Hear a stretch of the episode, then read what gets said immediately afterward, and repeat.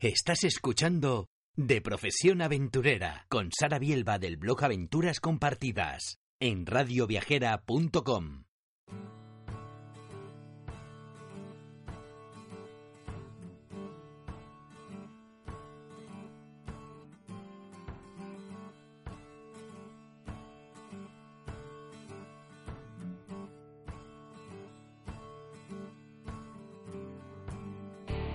Bienvenido, bienvenida al programa de Profesión Aventurera.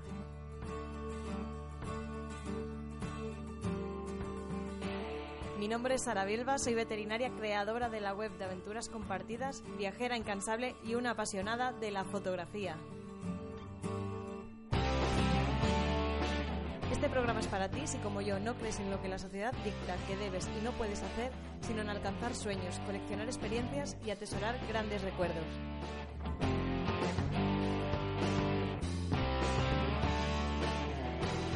¡Empezamos!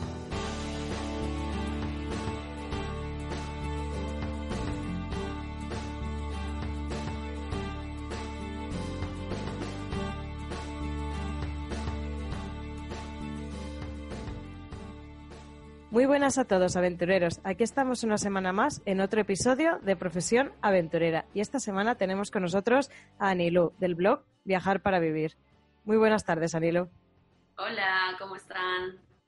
Anilu es una gran aventurera, ella es de origen peruano y un buen día decidió dejar su trabajo en Lima para viajar por el mundo entero en, un, en una ruta que duraría alrededor de un año. Sí, sí, sí. La idea que era que dure un año, era una vuelta al mundo y al final fueron, bueno, aproximadamente 16 meses. Luego, con algunas paradas en el, en el medio, ya van casi como cuatro años. Ya van casi cuatro años y si no me equivoco, a día de hoy ya has visitado alrededor de 60 países. Sí, 64 al día de hoy. Wow. Imagino que, que, hubo un momento eh, que no toda la vida fuiste así de, de, aventurera, ¿no? Así de viajera. Que hubo algo que te impulsó a viajar. ¿Qué fue lo que provocó en, en ti esa necesidad de dejarlo todo y lanzarte a descubrir el mundo entero? Yo creo que siempre me gustó viajar, pero de vacaciones, como usualmente la gente está acostumbrada. Eh, pero yo sentí que, que, en verdad es que se me quedaba corto, que pasaba demasiadas horas en, dentro de una oficina. Si bien me encantaba lo que hacía, yo trabajo en marketing desde hace por lo menos 12 años y me encanta y me apasiona y he crecido muy rápido y, y, disfruto, sentía que, que, el mundo era demasiado grande para solamente verlo dos semanas o un mes al año, ¿no? Entonces ahí fue cuando en un momento de mi vida quería cumplir 30 años, dije, mira, en ese momento no estoy en una relación, no tengo deudas, eh, personalmente me va bien, si me voy un año no pasa nada, pero creo que es como un buen regalo que me puedo dar para esta nueva, esta nueva etapa de mi vida, ir a descubrir el mundo y luego regreso a la normalidad, eso es lo que yo pensaba, ¿no? Eh, y eso, así fue, así fue cuando decidí irme a dar la vuelta al. El problema es que esa normalidad nunca, nunca llegó y al final convertiste en los viajes en, en tu modo de vida, lo cual está genial y, y, realmente... Sí, sí, por ahora sí, uno nunca sabe, ¿no? Pero bueno, de hecho sí se, se estiró entre una cosa y otra, o sea, yo siempre de joven, bueno, de joven, cuando tenía 20, era como muy planificada y me veía a los 30 con mi ex ex novio, estuve muchísimos años ya casada, con hijos, gerentaza de Google en Latinoamérica, como todo el, el, sueño perfecto que la gente cree. Y claro, ahora ya dejo de ponerme estas metas porque me doy cuenta que todo sale al revés, no para negativamente, sino posiblemente para positivamente, pero diferente. Entonces yo ya, juro, dejo que la vida me, me, me sorprenda porque es como, no tengo ni idea qué va a pasar. Y aparte es rico, porque si bien a veces extrañas la rutina y la tranquilidad y eso, oye, estoy viviendo cosas que jamás pensé y que posiblemente mucha gente sueña, por lo cual quejarme no me puedo quejar. Pero oye, nunca sabes, o sea, hay momentos en que uno se cansa mucho y que ya quiere agarrar base, que ya quiere ciertas cosas, así que vamos a ver. Está claro, al final eh, depende del momento en el que te encuentres, los sueños también van, van, cambiando, van evolucionando y es lo bonito de la vida también, yo creo, el no tenerlo todo planificado, cuadriculado, dejar que, exacto, la, vida, dejar que la vida te sorprenda y ir disfrutando por el camino. Eh, si no me equivoco, comenzaste tu ruta por los Estados Unidos, ¿verdad? Volaste desde Lima directamente a Los Ángeles y cuéntanos un poquito cuál es la, ruta que seguiste y si quieres pues ir contándonos un poquito cómo fue tu recorrido y demás. Perfecto. Eh, sí, de Lima me fui a California, estuve como unas dos, tres semanas en California, de ahí me fui para, bueno, para el sudeste asiático, llegué a Tailandia, hice Tailandia, Birmania, Cambodia, Vietnam, eh, iba a ser Laos, pero justamente me di cuenta que se venía el Holi Festival en la India, que yo soy, o sea, me moría por ir al Holi Festival, este festival de colores, así que dije, listo, de Vietnam me voy directo a la India, luego regresé a sudeste asiático, eh, Malasia, Singapur, Indonesia, y ya cuando me harté de comer pad fideos y playa, dije ya, bueno, habían pasado siete meses, porque de hecho también ahí es una cosa súper curiosa, yo había planificado cuatro meses en el sudeste asiático y al final resultaron siete. Cuando te das cuenta que ya pasaron cuatro, es como, ¿en qué momento ocurrió esto? Estaba súper cómoda. Y después de eso me fui para Rusia, que era un país que no lo tenía en mente y que ahora en verdad es uno de mis favoritos, me encanta. Y de hecho, bueno, regresé hace muy poco. Eh, y de Rusia empecé a hacer todo lo que viene a ser, bueno, Balcanes Bálticos, Europa del Este, de Rusia me fui a Finlandia, Letonia, Lituania, Estonia, Letonia, Lituania, todo, básicamente todo lo que pude de Europa. Obviamente no pude hacer en ese viaje eh, Medio Oriente, lo hice después. Marruecos conocí algunas partes, pero también regresé. Eh, terminé con Europa, eh, regresé a Lima tipo por tres meses, donde supuestamente terminaba el año, o sea, el viaje del año, y luego dije, no, quiero no seguir con el viaje, pero pasarme el sitio en Europa, y ahí fue que decidí quedarme por un tiempo en Londres, que también era como uno de mis sueños. ¿Cómo organizas un viaje tan largo? Porque imagino que no puedes cogerte un día para otro y decir, a la mañana mismo me voy durante un año. Todo esto requiere cierta preparación, eh, imagino que un colchón económico, ¿no? ¿Cómo te preparas para un viaje tan largo?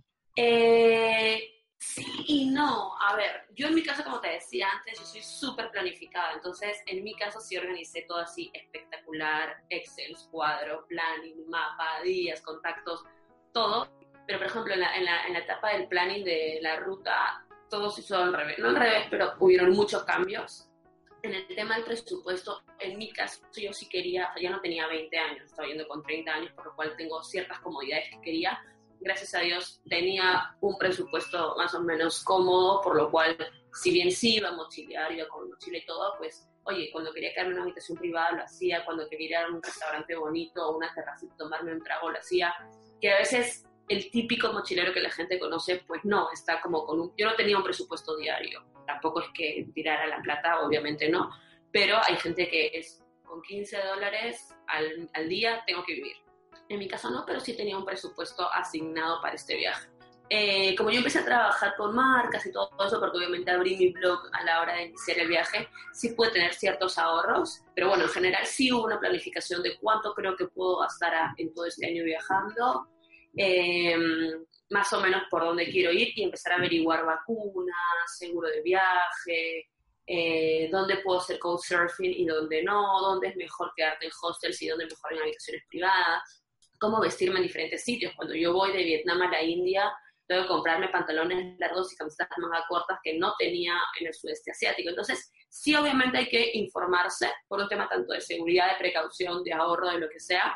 Pero luego, por ejemplo, me pasó muchas veces en el sudeste asiático, sobre todo, que no sé, tenía de objetivo irme a Singapur y si ya tenía mi billete de avión y de repente en Malasia conocí un grupo increíble de un alemán, una argentina y un chileno y dije, oye, me siento súper cómodo, me quedo con vosotros. Entonces es como ya, perdí mi avión. Entonces, los vuelos que ya tenía, o el transporte que ya tenía comprado como dos o tres veces, lo perdí porque quise alargarlo, quise estirarlo, conozco a alguien, me voy con no sé quién, y es como, wow, no tienes que planificar tanto. Entonces, yo siempre todo lo iba comprando día a día o semana a semana, y es algo que para mí era súper disruptivo, no, yo no estaba acostumbrada a vivir así. Yo, si tenía mis vacaciones, o sea, si ahora estamos en, en noviembre, tenía mis vacaciones en Semana Santa, ya tenía todo comprado y planificado. Entonces, me rompió la mente un poco, pero fue como aprender a, a desaprender de cierta forma, ¿no? A que, oye, puedes sobrevivir. Yo soy súper responsable y obviamente sabía que no iba a ser cualquier mm, locura, pero igual como empiezas a convertir o a aprender otras cosas también. Es lo bueno también de viajar sin, sin una fecha de vuelta, digamos, el que te puedes permitir que lo malo de, ir eh, de viajar en vacaciones es que tienes unos, días cerrados y que a lo mejor te quedas en muchas ocasiones con las ganas de, conocer según qué sitios. Y la verdad es que creo que es una de las mayores ventajas de, viajar sin billete de, vuelta, precisamente eso, el, que te puedes ir aprovechando de las oportunidades que van, que van surgiendo por el camino. Totalmente. Yo de verdad, los últimos viajes que he comprado y de vuelta, siempre ha sido, oh Dios, ¿por qué tengo este pasaje de vuelta? No quería, o bueno, ya, o, lo pierdo, o sea, me ha pasado. Entonces ya yo estoy acostumbrada, porque me preguntan, ¿cuánto cuesta ir a tal sitio? Y yo, tanto. Y de vuelta, ah, no, no, no, yo siempre compro ida. Y es como, ah, ya, o sea, pero no sé, ya tengo muchísima más libertad en mi vida. Exactamente. Hablabas de la importancia de que, bueno, eh, hay que dejarse llevar, pero sí que es importante planificar e informarse de cara a la seguridad. Y esto imagino que es principalmente, bueno, siempre, pero con razón de más si estás viajando sola, ¿vale? ¿Cómo es viajar sola para ti? Mira, yo creo que, o sea, a mí me escriben muchísimas personas, posiblemente diario o interdiario, sobre no tuviste miedo, tengo miedo, me gustaría hacerlo yo, de verdad, o no lo pensé demasiado, o era muy valiente, no lo sé, pero nunca sentí ese temor dentro de qué me va a pasar. O sea, realmente fue más un...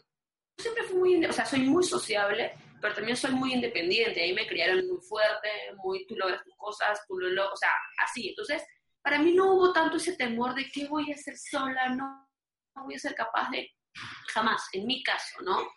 Sí e, en el camino o en eso es como, oye, en ese, no sé, vas a India, cae el sol, ya no sales, listo, ya no sales. O sea, no hay un tema de no me expongo. Y también realmente, para ser súper sincera, haberme criado en la, o sea, yo, yo hice, yo viví ocho años en España, luego también seguí criándome en, Perú. Y criarte en Latinoamérica de cierta forma te, te pone ojos de alerta a, a, cualquier cosa. Entonces, yo creo que es no exponerse a situaciones, eh, a ver, también viajar sola es entre comillas, porque de verdad yo en esos 16 meses viajando sola conocí gente cada día. Había momentos en que decía, ya no quiero conocer gente, ya no quiero contar de mi blog, ya no quiero contar de mi vuelta al mundo. Me encierro en una habitación, o si estoy en una habitación compartida porque el presupuesto no me da en tal sitio, me ponía headphones y era como, no quiero hablar con nadie, déjenme en paz. De verdad, conoces gente en todo momento. Y hay sitios donde, oye, quiero ir a tal sitio. Te consigues un colega para ir en moto porque tú sola no vas a poder ir y la persona también te necesita a ti para compartir gastos. Entonces, uno, yo quiero que se quiten de la cabeza que viajar sola significa estar sola en todo momento, eso como punto número uno. Y dos, eh, sentido común, eso, tener sentido común en qué hacer y dónde ir y con qué rodearse y, y, esa percepción que al final uno lo va desarrollando. Pero como te digo al principio, yo miedo, miedo, nunca tuve. O sea, no, nunca tuve. Y es muy importante eso que dices de, de, que realmente, aunque viajes sola, nunca estás sola porque mucha gente siempre te dice, y no te aburres, no sé qué, y es que no, no da tiempo, como tú dices, a no ser que te pierdas en un desierto, tal, no vas a estar sola nunca. Entonces hay que, hay que diferenciar eso, que hay que romper un poco con ese prejuicio de que no vas a estar sola y que al final la mayoría de las personas son buenas. O sea, que vas a estar rodeada en la mayoría de las ocasiones de gente buena. Eso también. Volviendo un poco al recorrido que hiciste, has mencionado que estuviste en Rusia y bueno, has estado recientemente, has, vuelto recientemente a ese país, concretamente a la región de Siberia y últimamente la verdad es que estoy un poco obsesionada con, toda esa zona, eh, concretamente con la que llaman la que es la joya más bella de la corona de los zares, como es el, el transiberiano. ¿no? la verdad es que últimamente estoy leyendo mucho sobre, sobre el transiberiano, sobre el recorrido y demás, y es una zona que me llama muchísimo. Y sí que me gustaría que nos comentaras un poquito cómo fue tu experiencia allí en Siberia. Eh, yo tenía un planning a la hora de hacer un viaje de sitios muy turísticos posiblemente. Tenía algunos que me podían llamar la atención y que no eran tan turísticos que decía, bueno, vamos a descubrir. Pero igual, ya durante el viaje llegué a países como Montenegro, Albania, la región de Borneo dentro de Indonesia, bueno, tú compartes Indonesia, Malasia, etcétera, que no estaban para nada en mi planning y que fueron como los highlights así increíbles. Entonces, eh, cuando a mí me sale la oportunidad de poder ir a Siberia, porque a mí me invitan para ir a Siberia eh, en un viaje de bloggers para poder promover el destino, lo, lo tenía en mi mente, o sea, era algo lejano, pero siempre fue qué habrá en Siberia. Yo creo que todo el, como todo el mundo, ¿no? Habrá osos, todo ese helado, sitios remotos. Y de verdad, me encantó romper ese, esa idea que tiene la gente, ¿no? Conocí gente literalmente como yo, con mejor inglés, más viajada que yo, con familias, viviendo bien. O sea, me acuerdo llegar a una ciudad de Siberia que tenían Mango y H&M y Zara y es como, escucha, más está desarrolladísimo. Entonces, independientemente de la parte económica, la gente es como, ¿qué estás viviendo en esta ciudad? Ya tengo esto, esto, esto, es más barato, es en cuando viajo. Y es como, yo acabo de sacar un video justamente en mi canal de YouTube, que es cómo viven los jóvenes en Siberia, porque ya estando ya con ellos dije, quiero poder compartir esto. Sí, hay sitios que obviamente tienen toda esa historia de los decembristas, o hay sitios donde obviamente en enero, en febrero llegan a 20, menos 20, menos 30 grados, que es como una locura y puede ser complicado, pero la gente es buenísima. Yo de verdad, tanto en mi primer viaje a Rusia como ahora, pude confirmar que los rusos, o sea, la, gente rusa es muy buena, mucho más de lo que la gente cree, que en Siberia hay ciudades súper desarrolladas que también tienen naturaleza increíble, pero que realmente dejemos de tener esta idea en la cabeza de lo que los medios nos venden o lo que nosotros creemos, porque si no vas, si no lo por ti mismo, mejor cállate la boca y no opines. O sea, para mí es así de claro. Y me encantó, yo invito a todo el mundo, me muero por regresar. Yo tuve la oportunidad de hacer una parte con este grupo de, del viaje de bloggers, otro por mi cuenta con gente local, lo amé. Me encantaría regresar en el invierno crudo porque, claro, todo, o sea, fui en otoño que los colores eran maravillosos, pero no, feliz de regresar porque es una maravilla. Eso te iba a preguntar, que si volverías en invierno, porque yo me estoy planteando ir, porque me encantaría ver el lago Baikal congelado, me parece que tiene que ser una auténtica, una auténtica pasada, y lo ves viable entonces ir en invierno. Mira, o sea, yo conocí una chica, una fotógrafa, una señora realmente, que te juro, era como mi mamá rusa, me ayudó en todo, me quedé en su casa como haciendo Airbnb, me llevaba en su camioneta al lago Baikal, y ella hace expediciones, y justamente en febrero tiene una expedición, una, una de las expediciones que tiene es justamente para ir a tomar fotos al lago Baikal congelado, y yo le decía, no, pero me voy a congelar. Me dijo, mira, yo tengo 45 años, yo he sobrevivido y voy a la intemperie, o sea, outdoors, en todos momentos y aquí estoy. La cosa es cómo te vistes claro, me saca como un mono, pero así eh, térmico, espectacular. Me dice, con eso estás perfecto. Y si no, pedimos más cazadoras, si no pasa nada. Y realmente es eso, o sea, a ver, gente que se muere porque se, se cae al agua o no está bien abrigado, todo. Pero yo te juro, volvería para esta expedición así en pleno hielo, menos 40 grados, bien abrigado obviamente, pero siento que debe ser una pasada. Y justo es una región que si bien en verano y en otoño llegas a, temperaturas súper altas y que uno no lo cree, en invierno es como este invierno real, pero que puedes realmente aprovechar la naturaleza de esa forma. Así que yo lo veo increíble. Sí, es que creo que en cualquier época del año tiene que ser increíble, pero en invierno tiene que ser especialmente mágico. Yo me he estado informando y he visto incluso unas, unas tiras que te pegas al cuerpo y que generan calor que de aguanta unas 12 horas y que tampoco son, son muy caras. O sea que realmente es informarse un poco y, seguro que hay recursos para poder soportar estas temperaturas. Como tú dices, al final es, la gente va y, allí la gente vive. O sea que poderse, poderse se puede. ¿Qué tal la comida en, Rusia? Mira, de lo que yo había, de lo que yo había conocido a, la primera vez que fui, de estuve en Moscú, San Petersburgo y un par de ciudades más, no me encantaba porque era mucho con repollo, con col eh, o sopas. Eh, y es como, bueno, tampoco me mata, ¿no? Pero luego justamente en Siberia tienen como gran variedad de pescados, obviamente del lago Baikal, que es enorme. Eh, tienen como un platito que es como una tortilla española o como pequeñita, mucho, un poquito más frita y más crocante y encima le ponen caviar. O sea, es como muy típico en esta zona el caviar Luego tienen los típicos dumplings que, bueno, los comes en muchas zonas, pero que son buenísimos. Eh, muchas cosas hechas o con champiñones que los recogen del monte o también con frutas eh, silvestres, por lo cual también tienes el, el morsh, que es como un jugo de, bueno, raspberry creo que es, arándanos, con una de estas frutas. Eh, no te voy a decir que es como la gastronomía más avanzada y más increíble del mundo, sobre todo siendo peruana, que yo creo que tenemos la mejor comida del mundo. Pero oye, que tiene cositas como interesantes y, muy curiosas y muy ricas. Muy bien, me lo anoto todo. Te quería preguntar, Anilo, de todo este viaje, si te tuvieras que quedar con, con alguna experiencia que te marcó de verdad, ¿con cuál te quedarías? No solo, no solo cuando estuviste en Rusia, me refiero en este viaje a, lo largo de, todo el mundo. Si tuvieras que quedarte con un momento que fue especialmente mágico para ti, ¿cuál sería? Que tengo demasiada. o sea, yo creo que algo que concluyo y que tú lo has comentado hace un rato, que algo que concluyo en general de todos estos viajes, eh, como tú decías, la gente es más buena de lo que uno piensa, ¿no? Yo no te digo que te tienes que que confiar, porque posiblemente eso es cuando uno se confía, porque pueden pasar cosas malas, porque no sabes. Pero aprendí a abrir mi mente y mi corazón sin importar la religión. Yo, por ejemplo, yo, yo me crié católica, no soy muy practicante, pero cuando empecé a viajar aprendí del hinduismo, del budismo, del islam. O sea, yo tengo un punto, yo para mí el islam posiblemente sea una de las religiones o sea, teóricamente, ¿no? Que, que promueve más el amor y el, y el, dar a los demás. Y eso es lo que realmente la gente no piensa. Eh, y empecé a hacerme como mi propia idea, mi propia religión basada en las cosas que más me gustaban de cada una, ¿no? Y eso también yo creo que se ve en la gente, independientemente de la religión que seas, lo que seas, la gente es buena, la gente es hospitalaria también.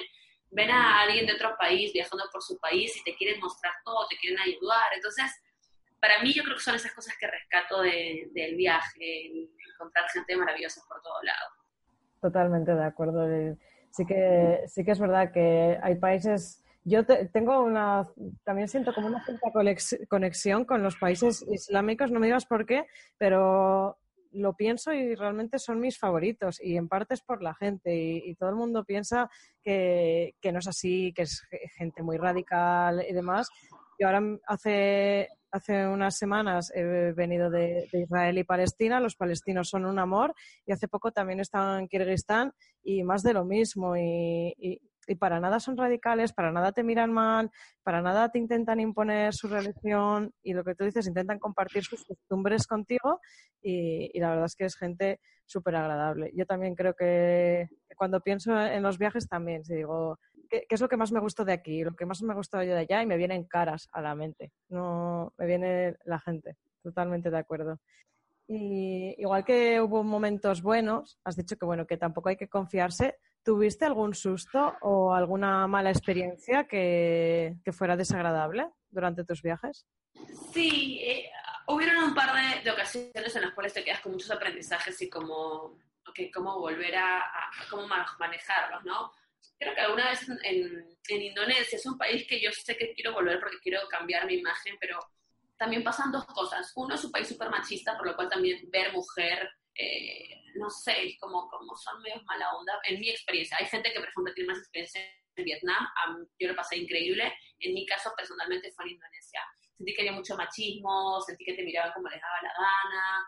Y una vez tenía que ir al volcán Bromo, eh, y claro, llegamos tarde en el tren, luego tenemos que agarrar un bus hasta la montaña. Yo estaba, ahí sí estaba completamente sola, pero conocí una pareja de alemanes y tres chicos indonesios. Entonces dije, ya, me agarro con los, con los indonesios, que al final son gente local.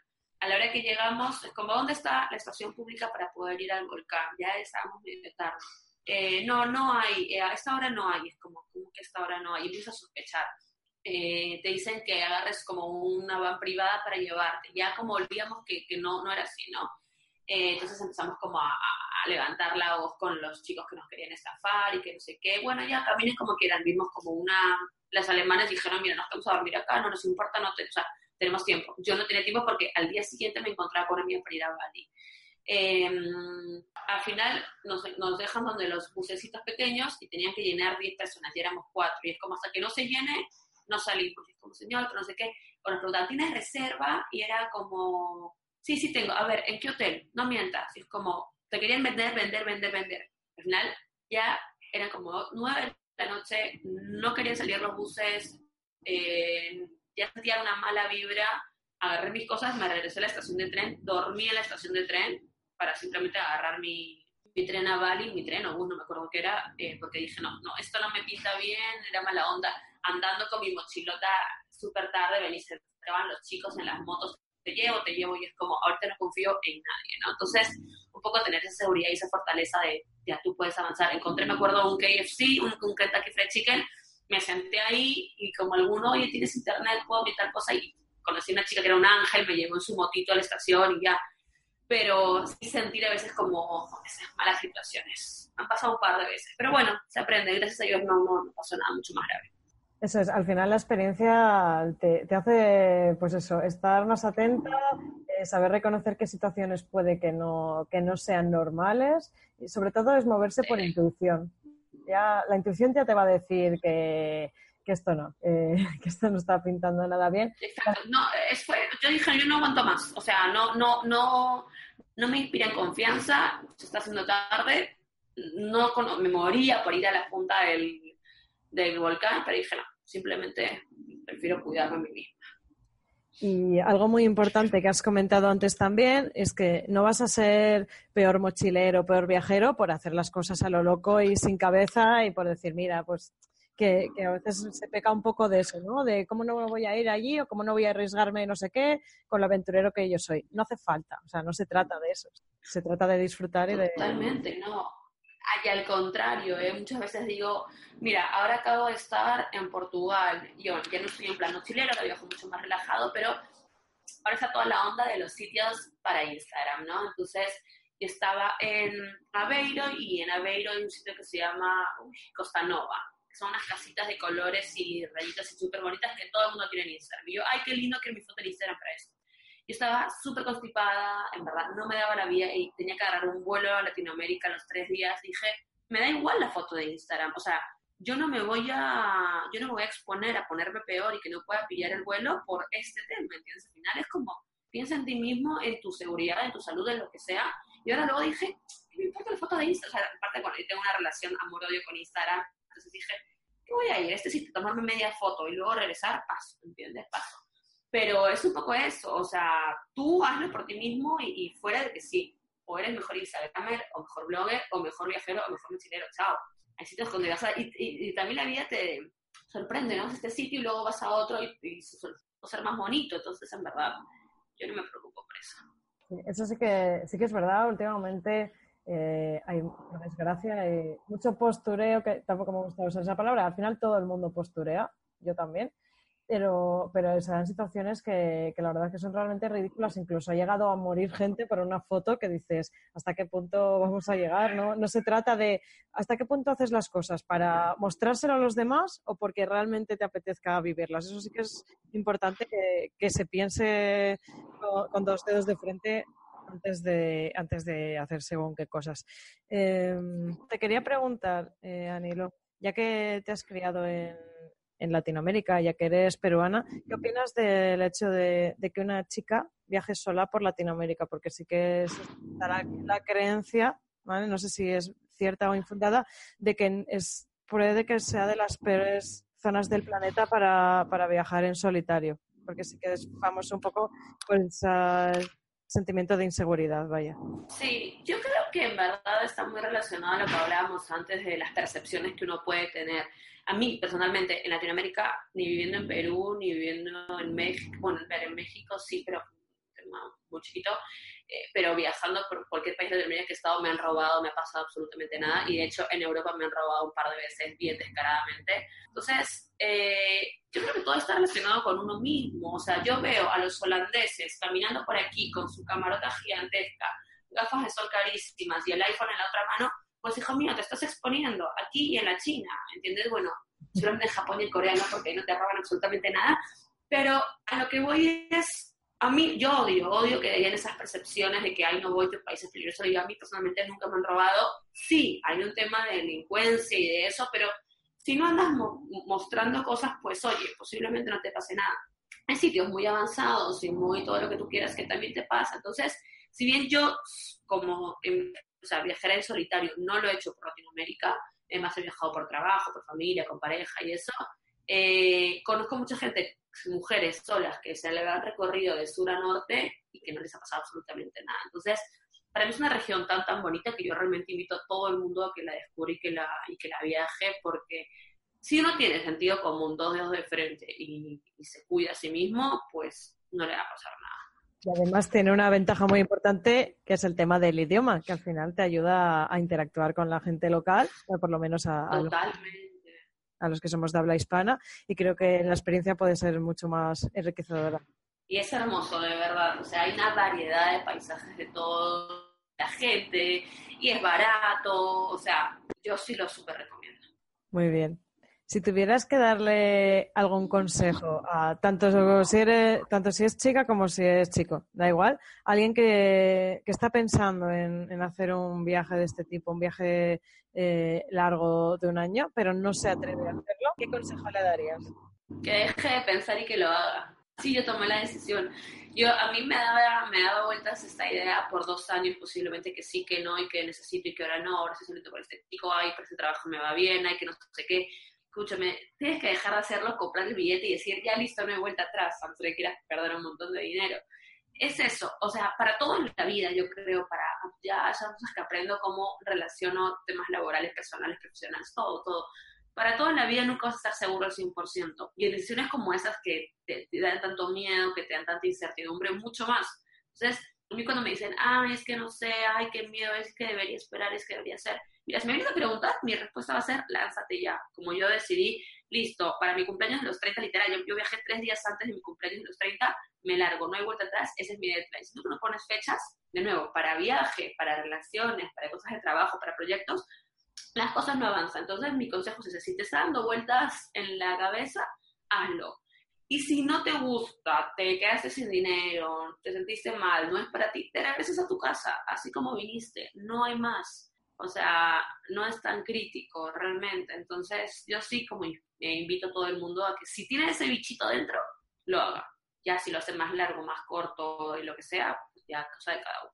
Exacto, tiempo hay de volver, pero si tienes esa, ese ansia viajero dentro, tienes que dejarlo escapar porque si no al final te, va, te vas a arrepentir. Eso es así. Yo tengo que decirte que, he seguido un poco tus pasos y le he dicho a mi jefe que, dejaba el trabajo. O sea que dentro de nada haré un poco lo propio. ¡Felicidades! Muchas gracias. La verdad es que gente como tú anima a ello. Eso es así, es una realidad. Inspiráis y, animáis a, a, los demás a que nos quitemos esos miedos y si otra gente ha podido, pues, pues bueno, todo el mundo puede. Así es.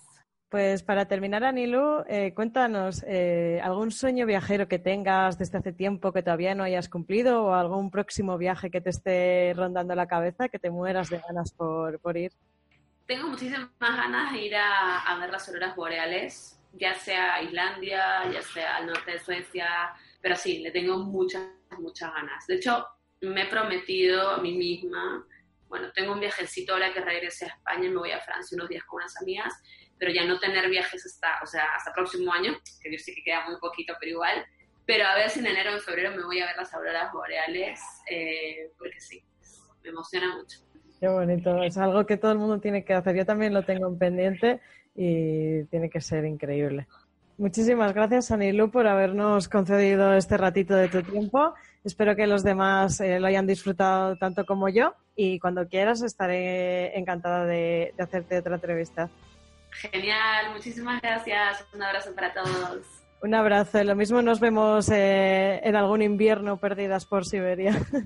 Seguramente. Un abrazo fuerte. Gracias. Adiós.